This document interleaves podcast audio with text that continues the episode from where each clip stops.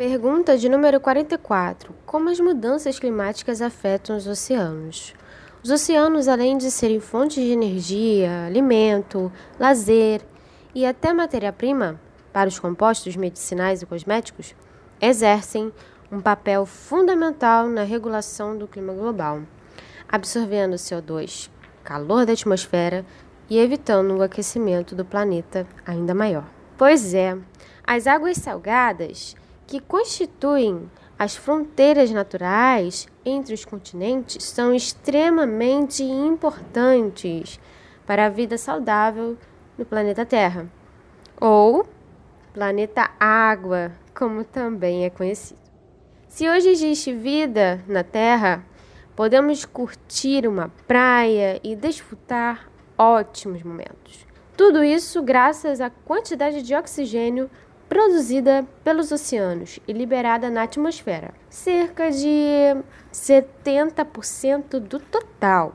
Além disso, os oceanos Atlântico, Pacífico, Ártico, Índico e Austral funcionam como uma enorme esponja de calor absorvido através da circulação oceânica e distribuído trópicos para os polos e para o fundo do mar. Isso mesmo, eles ajudam e muito a conter o fenômeno do aquecimento da Terra.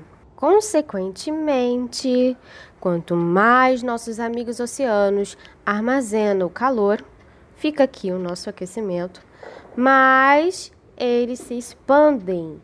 E essa expansão térmica já causou um aumento de alguns centímetros do nível do mar ao longo dos últimos 200 anos, acarretando ameaças de populações costeiras, alterações de temperatura de correntes marinhas, com efeito no transporte de nutrientes e na produção do oxigênio, mudança dos ciclos oceânicos, que potencializam fenômenos como, por exemplo, o El Niño e seus efeitos desastrosos. E aí é o famoso efeito dominó que prevalece, e a lista de consequências é grande. Muitos cientistas já estão se referindo cada vez mais ao futuro dos oceanos como mais quentes, ácidos e irrespiráveis. Bem, triste ver o futuro dos oceanos dessa forma, não concorda? Mas quanto de calor os oceanos já absorveram desde o início do aquecimento global? Será que é possível termos uma noção?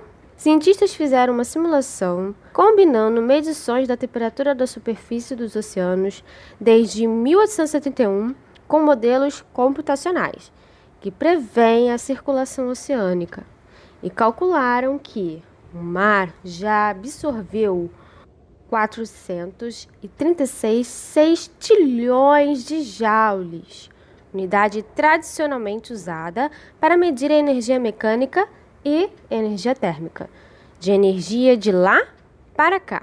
Para ficar um pouco menos abstrato no entendimento dos 436 sextilhões, o jornal inglês The Guardian fez uma comparação chocante. Prepare-se. Equivale a um valor liberado pela explosão de uma bomba atômica por segundo nos últimos 150 anos. Mais chocante que esta metafórica são as possíveis consequências do desequilíbrio nos ecossistemas dos oceanos. É preciso olhar para frente e com urgência para a maior crise ambiental da nossa história, com embasamento científico e vontade política e mergulhar no compromisso coletivo de busca à real sustentabilidade do planeta. O único caminho possível para continuarmos navegando nesse mar.